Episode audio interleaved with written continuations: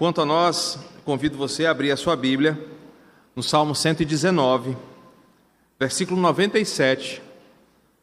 Meditaremos neste versículo nessa noite. Ele será a base da nossa reflexão. Falaremos sobre o quanto nós amamos a lei do Senhor. É um chamado bíblico para uma vida de santidade. Deixa sua Bíblia aberta neste salmo. Nós vamos passear em outros textos que serão de suma importância para nós nessa noite. Senhor, fala com a tua igreja. Nós estamos tão sedentos da tua palavra. Acabamos de cantar sobre a beleza da tua santidade, como nós te adoramos em espírito e em verdade. Espírito Santo, se não for o Senhor, nós não conseguiremos ver Jesus Cristo nesse texto, nessa palavra, porque o nosso coração precisa ser iluminado pelo Senhor. Então, ajuda a cada um de nós, a mim, nessa árdua tarefa de apresentar o Evangelho de Cristo, mas a cada um de nós a ver a glória de Deus manifesta nessa noite. Nos conduz na verdade, para que a verdade nos liberte e nos faça caminhar em novidade de vida. Assim oramos em nome de Jesus.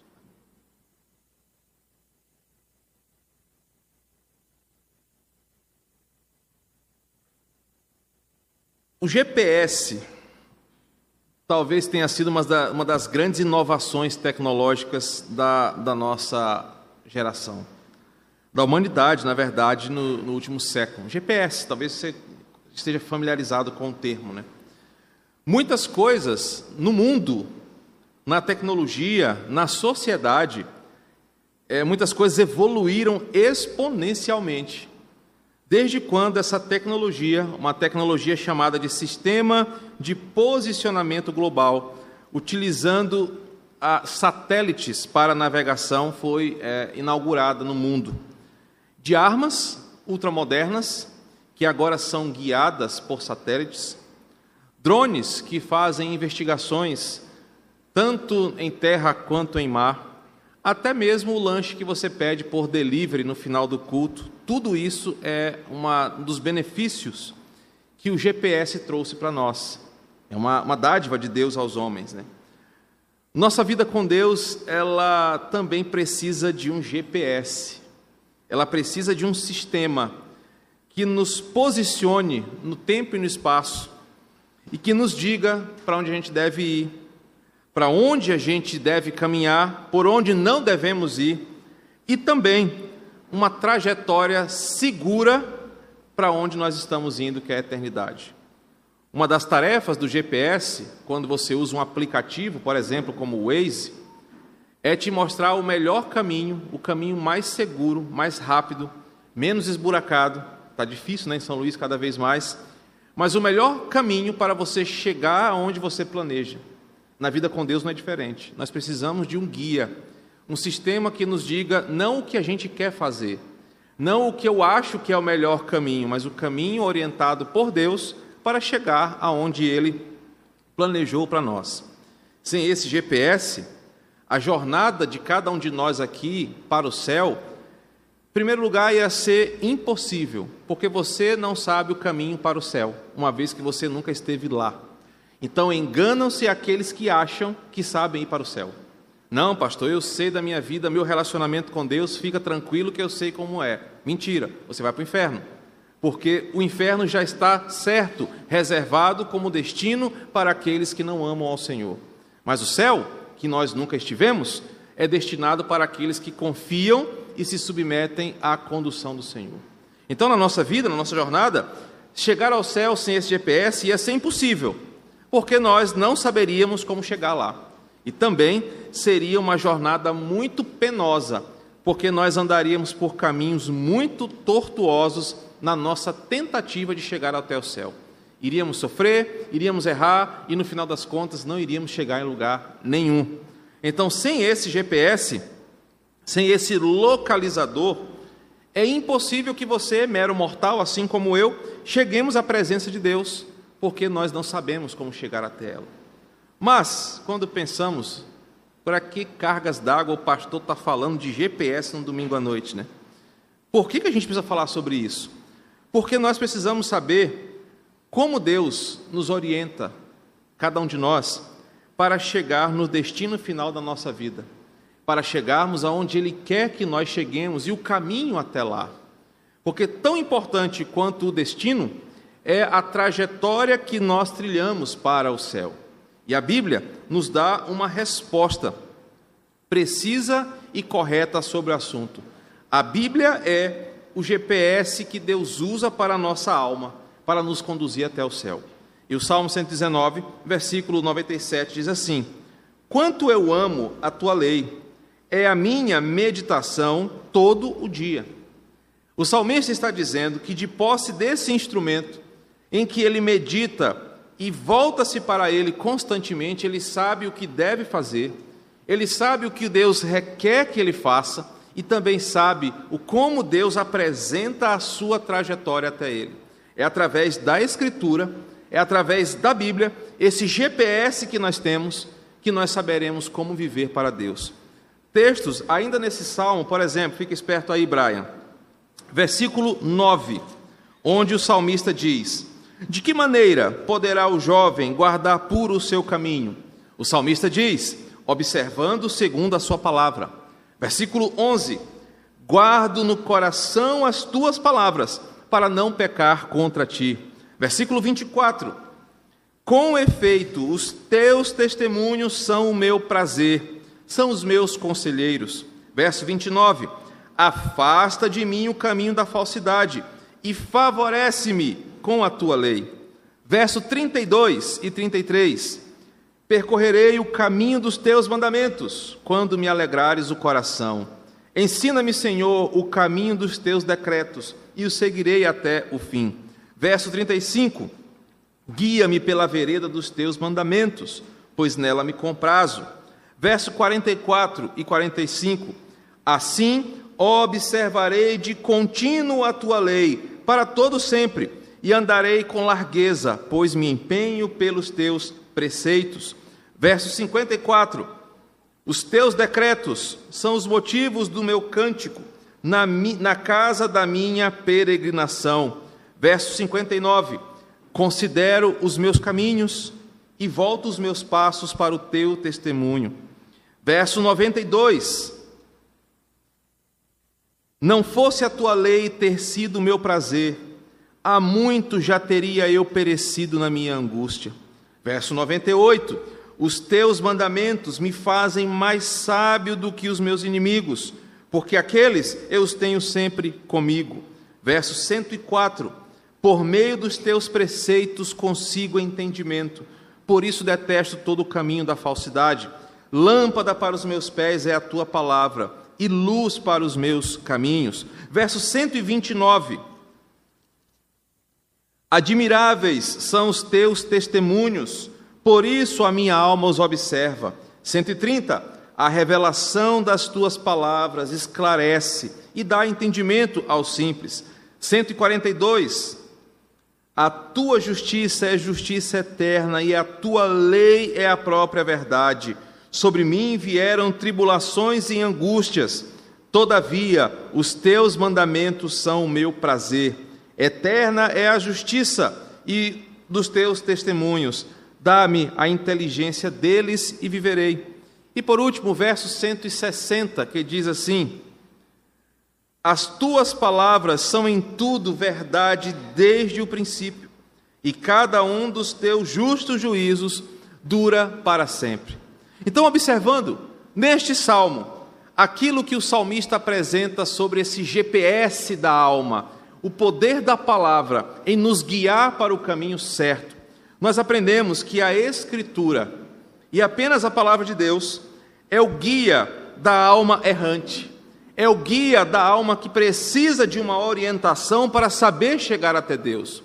Uma vez que a palavra vem do próprio Deus, ele sabe como nos conduzir até Ele, e por isso, para andar seguramente para o céu, nós precisamos encontrar o caminho na palavra. Entretanto, cabe uma pergunta a ser respondida por nós essa noite. Para onde é que a Bíblia aponta? Para onde exatamente o GPS aponta? Qual é o caminho que ela apresenta para que a gente chegue lá? E talvez alguns de vocês não saibam a resposta, porque nós respondemos automaticamente: a Bíblia aponta para o céu, a Bíblia aponta para a salvação, ou a Bíblia aponta para o próprio Deus. Mas, de fato, para onde a Bíblia aponta e como nós vamos chegar até lá? É sobre isso que nós vamos falar hoje, porque originalmente, quando Deus decidiu dar ao seu povo um lugar, decidiu dar àquele povo que ele recém havia libertado, e aquele povo que acabou de ver uma libertação milagrosa diante de um grande inimigo, lá em Êxodo nós acompanhamos essa história, Deus o fez simplesmente porque ele se preocupa tanto com o seu povo, tanto conosco, que além de nos libertar dos nossos pecados, ele não apenas nos liberta da enganação do mundo pecaminoso, dos ídolos que nos conquistam e nos aprisionam, mas além de nos libertar, ele nos conduz até ele porque nós não sabemos como chegar até Deus. Portanto, Deus aponta para si, Deus traz o seu povo para si. Só que nesse caminho que nós devemos percorrer, Deus dá ao seu povo uma chamada lei, a lei do Senhor, Êxodo capítulo 20, que começa antes dos mandamentos a justificativa porque o crente deveria obedecer aos mandamentos. E não é porque é uma simples norma, mas porque eles provaram da libertação do poder de Deus. Em outras palavras, desde que Deus libertou o seu povo, ele sabia que não bastava libertar o homem dos seus vícios, da sua escravidão, não bastava libertar o homem dos seus problemas, porque se ele deixasse o homem à sua, à sua vontade, ele voltaria para os seus ídolos. Deus precisava libertar, conduzir, apontar o caminho e pavimentar a estrada. Por isso é que quando Deus liberta o seu povo, Deus diz para eles: andem por esse caminho e vocês vão chegar até mim.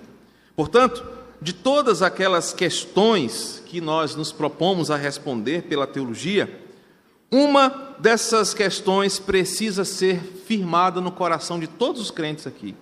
Independente do seu diploma acadêmico, independente do seu tempo de estudo, todo crente deve saber a verdade a seguir.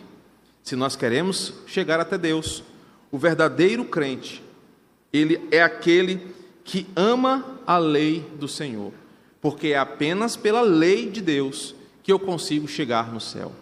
Crente que não gosta de Bíblia, crente que não gosta da palavra, crente que não lê a Escritura ou que se desgasta a aprender essa palavra, não ama o Senhor e não sabe como chegar até Deus.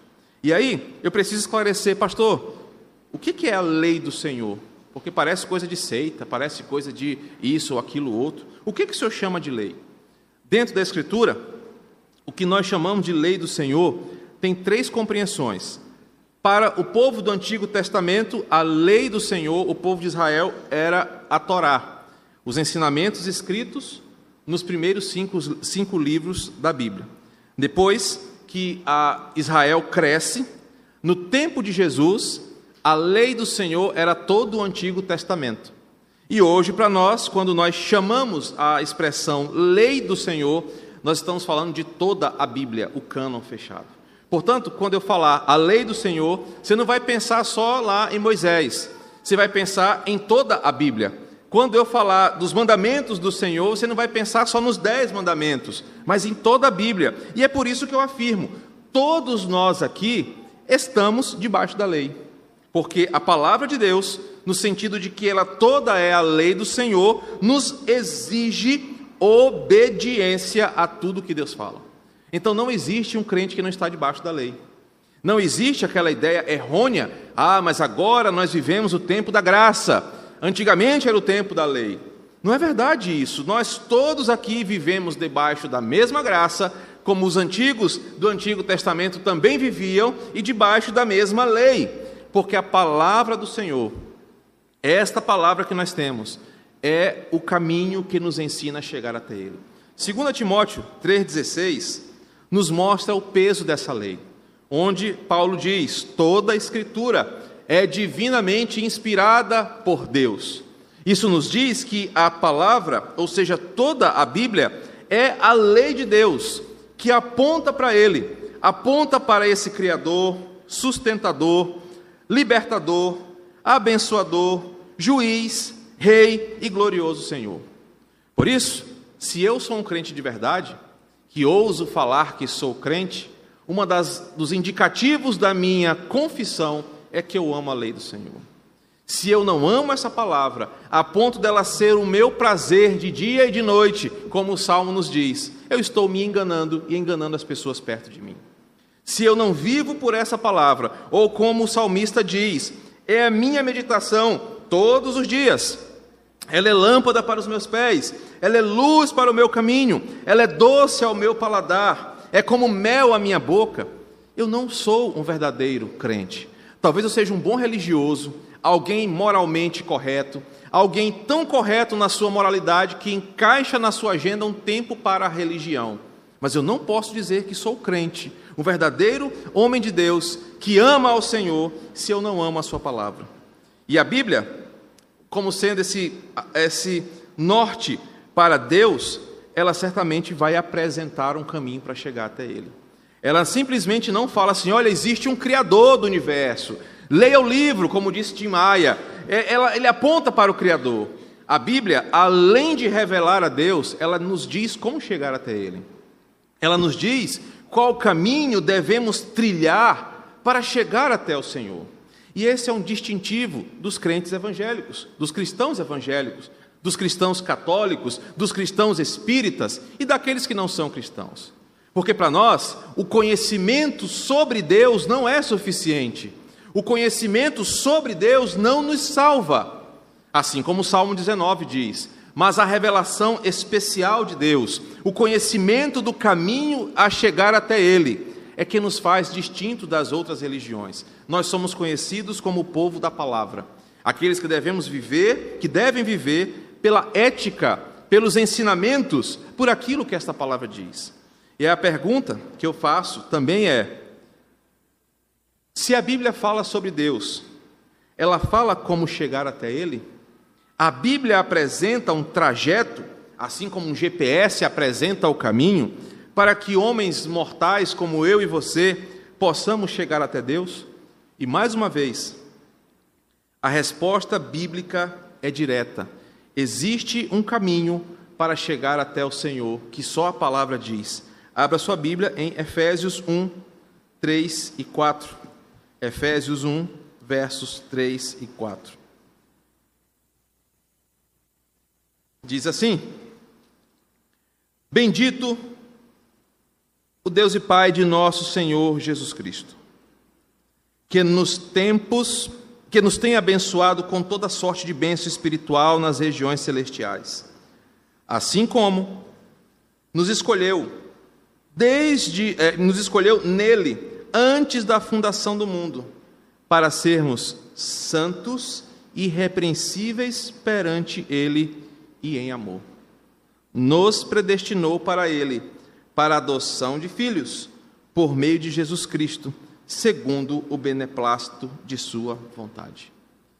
E claramente, Paulo nos diz que Deus nos escolheu para a salvação antes mesmo da nossa existência.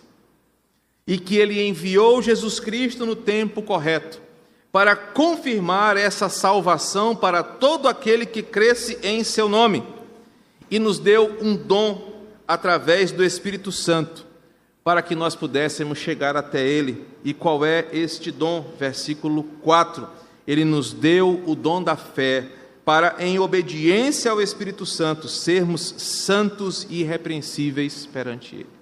Portanto, qual é o caminho que Deus aponta para a salvação? É a frequência na igreja? Não. É o carnezinho do dízimo e oferta totalmente preenchido? Não. É ser o patrocinador de um programa na televisão, de um teleevangelista? Também não. É ser alguém que nunca traiu a esposa? É ser alguém moralmente correto? Um bom vizinho? Um bom patrão? Um bom funcionário? Não. A Bíblia diz que o caminho para chegar até o Senhor, versículo 4, é vivendo de forma santa e irrepreensível perante o Senhor. Em outras palavras, como já tinha afirmado um certo pastor americano, muito renomado, santidade é o objetivo da nossa redenção. Nós fomos salvos para sermos santos, assim como Cristo morreu para que nós pudéssemos ser justificados. Nós somos justificados e agora devemos viver de forma santa. E santidade é um tema tão importante na Escritura que a palavra santo aparece 600 vezes na Escritura. Não são seis nem 60, mas 600 vezes. E 700 se você acrescentar santificar, santificação ou santidade. Santidade é um assunto que Deus leva muito a sério. É um assunto que nos leva tão a sério que a santidade é o único impeditivo que nós temos de estar diante de Deus. É a única coisa que nos impede de nos apresentarmos diante de Deus é uma vida de santidade. Por isso, Deus leva muito a sério esse assunto, a tal ponto que santidade é aquilo que Deus escolheu para o povo no Antigo Testamento. E ele exigiu que esse povo fosse santo, que trilhasse caminhos de santidade. Por isso que todo o sistema de culto de Israel tinha como centro santidade. Por exemplo, ele exigia que todo mundo se consagrasse e se santificasse para o culto. Eles deveriam apresentar-se diante de sacerdotes, homens santos, com roupas santas, numa terra santa e consagrada, num lugar santo chamado de tabernáculo ou templo, usando utensílios santificados, separados para isso, celebrando dias santos vivendo pela lei de Deus que é santa, de uma forma que a nação inteira fosse santificada. E meus irmãos, eu sei que falar sobre isso nos incomoda, porque quando olhamos para Israel, aprendemos que eles deveriam ser uma nação separada, é a tradução da palavra santo na Escritura, a ponto de serem identificados como o povo de Deus não pela roupa que vestiam, não pela forma como falavam, não pelas cores da sua bandeira, mas eles eram identificados como povo de Deus por causa da santidade que viviam. E é por isso que eu bato nessa tecla. Qualquer pregação do Evangelho, qualquer pastor, renomado ou não, qualquer igreja, grande, média ou pequena, qualquer pregação que fale de um evangelho que só tenha sentido de salvar a pessoa ou oferecer uma gratificação para a sua alma, mas que não te transforme a ponto de você se incomodar para ser santo diante de Deus, não é bíblica, não serve, não é evangélica. Qualquer pregação que não provoque você de forma incômoda a sair de um culto buscando por mais de Deus em santidade, não serve para nós. Porque desde o Antigo Testamento, Deus nunca se preocupou com outra coisa com o seu povo além da santidade. Santidade não é apenas aquilo que nós almejamos, mas ela é necessária para que nós possamos ver ao nosso próprio Deus. Pois ele diz que sem santidade ninguém verá ao Senhor. E eu sei que para alguns aqui essa noite, o conceito de santidade parece muito legalista. Porque talvez você aprendeu que santidade é uma lista de coisas que você não pode fazer. Talvez quando eu falo de santidade você pense assim: ah, ser santo é não beber, não fumar, não prostituir meu corpo, não falar palavrão, não isso, não aquilo. Nós aprendemos errado o que é ser santo. Porque essas coisas que eu falei, o mais ímpio pode viver essas coisas. E ainda assim ele não é santo. Santidade não está ligado às coisas que você não pode fazer. Santidade não é uma lista de proibições que veio do céu e somente aqueles que cumprem isso são santos. Porque existem várias religiões que vivem abstenções de tudo isso e ainda assim são ímpios que vão para o inferno. Mas quando pensamos em santidade, pensamos em um coração que guarda tanto a lei do Senhor, que sabe tão seriamente como Deus é santo, que procura viver o tempo inteiro para agradar esse Deus. E aí, isso sim, inclui o que eu falo, o que eu penso, o que eu vivo, o que eu posto, o que eu gosto, porque de forma que o meu coração, e não a minha, minha roupa ou meu comportamento, querem viver de acordo com a lei do Senhor. E eu pretendo hoje apresentar para vocês é, como a santidade se parece na Bíblia. O que é ser santo, de acordo com a Escritura? Para que você saia essa noite por aquela porta desafiado a viver uma vida de santidade. Não uma vida de legalismo, mas uma vida de santidade verdadeira. Uma vida de um coração que está preparado para encontrar com Deus e poder ver ao seu Senhor. Eu reforço: não será o pecado que você acabou de cometer que vai te impedir de ver o Senhor. Muitos crentes aprendem de forma errada que o momento derradeiro de uma pessoa define se ela vai para o céu ou para o inferno. Acham que aquele momento final é o que vai definir a eternidade da pessoa. Meu Deus, morreu em pecado, foi para o inferno, coitado. Viveu a vida inteira na igreja, mas morreu aqui em pecado, vixe, jogou tudo por água abaixo. Nós aprendemos de uma forma errada que santidade, oração, salvação são coisas que dependem de nós. São coisas que partem de nós para Deus. Mas a Bíblia vai nos mostrar que a santidade, ela começa em Deus, tem Ele como causa, e Ele coloca no meu coração esse desejo, porque eu aprendo a amar ao Senhor. Então a primeira verdade é que a santidade é o resgate da imagem de Deus em mim. Do jeito que você está hoje, aqui nessa noite, Alguns mais feios, mais derrubados, outros mais bonitos, com shape mais em dia, alguns mais felizes, outros mais novos, outros mais velhos. Do jeito que você está, você não está no plano original de Deus para você. Porque nós carregamos em nós uma maldição chamada de a maldição do pecado, que ataca o nosso corpo, ataca a nossa mente, ataca a nossa, o nosso desejo, a nossa vontade, a nossa atitude. E uma das principais coisas que o pecado fez em nossa vida foi deturpar a imagem de Deus em nós. Por isso que nós pecamos, por isso que nós desonramos a Deus. E por muito tempo, os teólogos tentaram definir o que é a santidade. E a, uma das primeiras resoluções mais simples é: santidade é Deus mudar quem você é para você se parecer com o que ele planejou. Só que nós não queremos ser como Deus nos fez, porque nós somos acostumados a ser aquilo que a sociedade quer. Então, se na minha geração homem tem que se vestir como mulher, tem que ser efeminado, tem que ser sensível, homem tem que palavras têm que machucar homens, homens são delicados, esse vai ser o perfil de masculinidade que eu vou exercer. Independente do que a Bíblia fala, é isso que a geração faz com a pessoa. Se mulheres agora, com discurso de empoderamento, são incentivadas a não dependerem de maridos, a não serem mais mães, a viverem a liberdade da expressão, essa é a identidade das mulheres desse tempo. Só que nós desconsideramos aquilo que Deus trouxe para nós como originalmente o que devemos ser.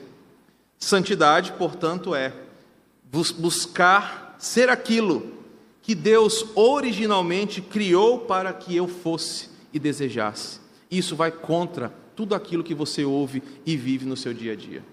Porque você liga a sua televisão, você sai nas ruas, você senta para conversar com seus amigos e dificilmente você ouvirá, participará de conversas que apontem para a imagem de Deus original na nossa vida mas sempre haverá uma influência mundana, um jeito não crente de ver o mundo. E o que acontece? Nós somos levados por esse tipo de movimento, nós somos levados por essa visão, e às vezes nós nos parecemos mais com o mundo do que com o Senhor.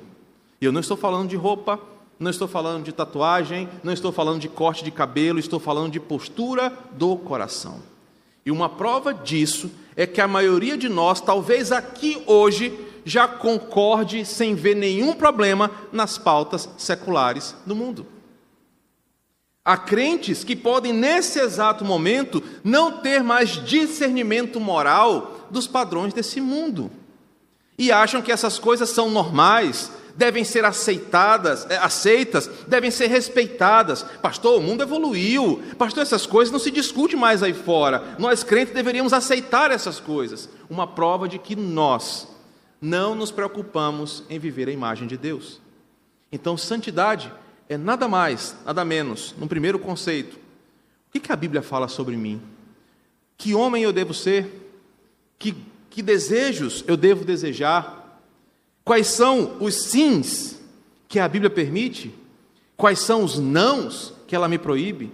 O que a Bíblia fala sobre o meu desejo, sobre o meu corpo, sobre o meu pensamento e viver desse, desse jeito. Mas irmãos, eu já tenho uma longa caminhada na fé e eu percebo que a maioria de nós prefere se adaptar ao jeito mundano de ser do que ao jeito bíblico de ser. Porque o jeito bíblico não te dá likes, não te dá o selo azul no Twitter, não te dá visibilidade no Instagram, não te agrega pessoas, não cria um bom network, não vende uma imagem. E por isso, cada vez mais temos crentes menos santos no nosso meio, crentes que não sabem viver uma vida santificada. Um segundo argumento é que santidade é o exercício diário de uma vida buscando virtude e não vivendo pecado. E novamente, nós temos um grande problema aqui, porque em Cristo, cada crente possui, de uma vez para sempre, o que ele chama de santidade posicional. Um pouco de teologia para nós aqui. Quando Deus nos declara justos, por causa do sacrifício de Jesus e o seu chamado à nossa conversão, e o nosso rendimento a Ele, a nossa rendição a Ele em fé, Ele diz que nós somos santos. Ninguém muda isso, nem você. Por mais que você fale, ah, Deus, eu vou te dar trabalho, tu vai ver que eu não sou santo coisa nenhuma. Deus olha e fala, eu estou dizendo que você é santo. Por isso que Romanos 8 está na sua Bíblia. Nenhuma condenação há para quem está em Cristo Jesus. Isso é chamado de santidade posicional. Mas, na mesma forma, na mesma medida, ele te dá uma outra chamada, aquilo que ele vai chamar de uma santidade progressiva. Essa santidade posicional, ela é confirmada por uma santificação diária, progressiva. Aquela santidade que você busca em respeito ao que Deus declara você. Deixa eu melhorar para que você saia daqui compreendendo isso. Imagina que, um exemplo, tá? Cadê a Sandra? A Sandra está ali. Sandra acorda de manhã e fala assim: Chicó, você é a coisa mais linda que eu já vi na face da terra. Aí Chicó acorda, a cara amassada do travesseiro, olha a belezura que ele é diante do espelho e fala assim: rapaz, Sandra é muito doida mesmo. Porque ele sabe, ele, é, tem bom senso, que ele não é a coisa mais bonita desse mundo. Mas se Sandra falou, ela tem um fundamento. Agora imagina Deus olhando para a sua vida e dizendo assim: Isabela, Silvana, Jacinto, você é santo. Deus não erra, Deus não mente, né? coisas que a Sandra poderia fazer. Mas Deus não precisa de nada disso. Os seus santos lábios dizem que nós somos assim. Qual é a nossa tarefa? Eu vou honrar aquilo que Deus acha que eu sou. Eu vou viver de acordo com aquilo que Deus diz que eu sou. Isso é santidade, meu irmão. Agora imagina você, como você é cruel com Deus, como você por vezes ofende a Deus, quando Ele diz que você é santo, e você olha no espelho da sua alma, e a tua vida é só pecado, é só podridão, é só escárnio, é só zombaria, você está desonrando a palavra de Deus sobre a tua vida. O que é santidade? Santidade é eu viver em resposta a essa declaração aquilo que a Bíblia chama de fruto do Espírito, abandonando velhos hábitos, coisas de homens ímpios, coisas que não agradam ao Senhor, abandonando coisas que não honram a Jesus e vivendo aquilo que agrada ao Senhor. Por isso, santidade não tem a ver com você. Santidade não tem a ver com o que você gosta, com o que você acha. Não, pastor, mas eu acho que a igreja deve, deveria viver desse jeito. Eu acho que evangelho é isso. Não é sobre o que você acha. Se você quer pensar assim, escreva a sua Bíblia. Faça a sua religião, mas santidade é sobre o que Deus falou, é sobre o que ele pensa, sobre o que ele exige. E ser crente e santificado é viver de acordo com os padrões dele e não do nosso.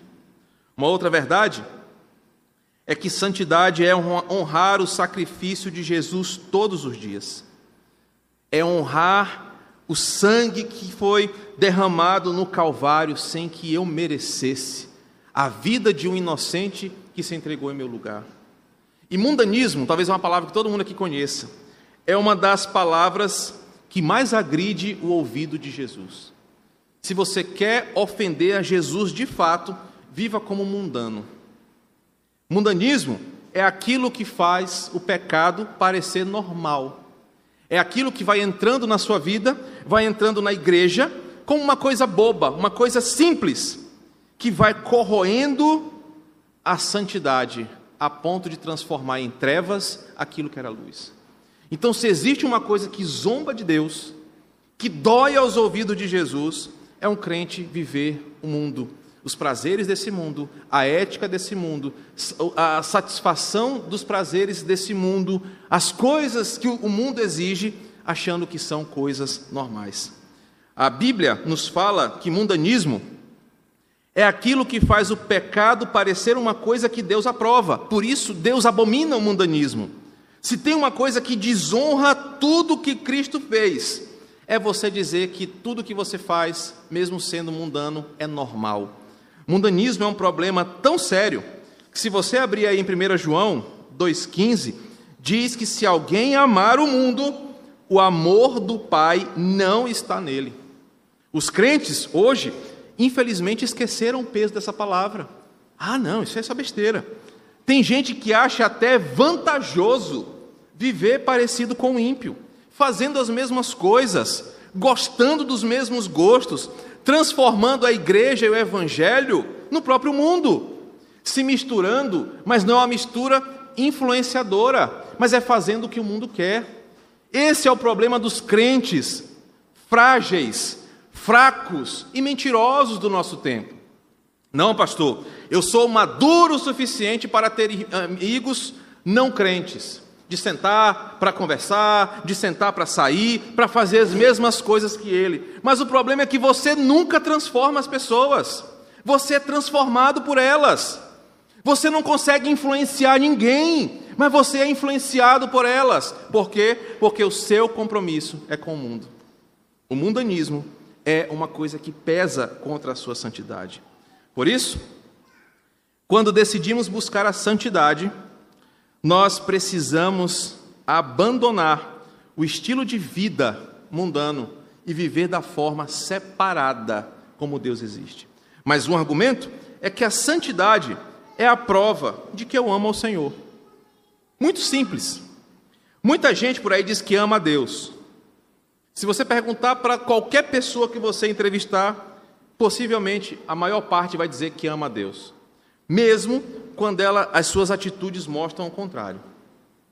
Meus queridos, e quando nos comprometemos a amar alguém, eu não, não vale a pena só dizer eu te amo. Você precisa demonstrar através de atitudes que o seu discurso está alinhado com a sua prática. Dizer que ama a Deus não é suficiente para ele nem para você. De nada adianta eu dizer para minha esposa que eu a amo se as minhas atitudes dizem o contrário. Então a santidade é uma prova que você dá todos os dias que você ama a Deus. Quando nós lemos, por exemplo, João 14, 15, fique impressionado com esse texto. João 14, 15. Diz assim: Se me amais, guardareis os meus mandamentos. Agora observe o versículo 21. Aquele que tem os meus mandamentos e os guarda, esse é o que me ama. E aquele que me ama será amado de meu Pai, e eu também o amarei e me manifestarei a ele. Portanto, querido, não adianta você falar para mim, para o seu amigo, para o seu marido, para os crentes da sua igreja que você ama a Deus. Essa conversa fiada não move o coração de Deus. Ele não se comove nem um pouquinho com isso. Mas o que mostra que nós amamos a Deus é a proporção que nós guardamos a sua lei, que vivemos a sua palavra, que nós obedecemos o que ele nos manda fazer, mesmo quando nós não queremos fazer. Porque, convenhamos, nenhum de nós aqui gosta de fazer o que a palavra manda. Por isso que o evangelho não é sobre as coisas que eu gosto, por isso que evangelho não é sobre as coisas que eu sou afim. Evangelho é uma questão de obediência, em gratidão e uma prova que eu amo ao Senhor. A verdade é que Deus não exigiu, eu já li essa Bíblia muitas vezes, e eu nunca vi Deus exigir perfeição de ninguém, porque Deus sabe que ninguém aqui é perfeito. Deus nunca exigiu filhos perfeitos nesse mundo, porque Ele mesmo sabe que é impossível. Entretanto, de Gênesis a Apocalipse, você vai perceber que Deus exige corações sinceros, corações gratos, corações que amem a Sua palavra. Deus não exige perfeição de você, Deus exige compromisso de santidade no seu coração. Por isso eu quero concluir essa provocação sobre vida de santidade com a seguinte reflexão para nós.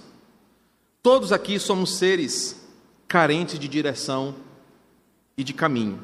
Por isso você está aqui. Você está buscando um sentido para a sua vida. Você está buscando uma direção para a sua vida. Se você não tivesse aqui, você estaria em qualquer outro sistema religioso que te apresentasse respostas para a sua vida. Porque nós somos carentes de direção. Se ficarmos soltos, nós vamos dar muitas voltas, vamos bater em muitas portas, vamos nos perder em caminhos tortuosos e sombrios e vamos continuar perdidos. Como Deus é um ser tão cheio de compaixão e de misericórdia, Deus não apenas nos salvou, nos deu um caminho a seguir. Deus não apenas nos libertou da cegueira do nosso pecado, mas Ele nos deu um GPS para a nossa alma, que vai mostrar o caminho para chegarmos até Ele, o caminho para a eternidade. E o caminho é esse: nós vamos voltar para Deus. João 14 fala isso, nós vamos voltar para as moradas celestiais, para estarmos juntos com o Senhor. João 14, 24, é 20, João 14, 24, João 17, 24, 17, 24. João 17, 24. Ah, tu também errou, né, Brian? Tá vendo? Porque a minha vontade é que onde eu estou estejam também comigo os que me deste.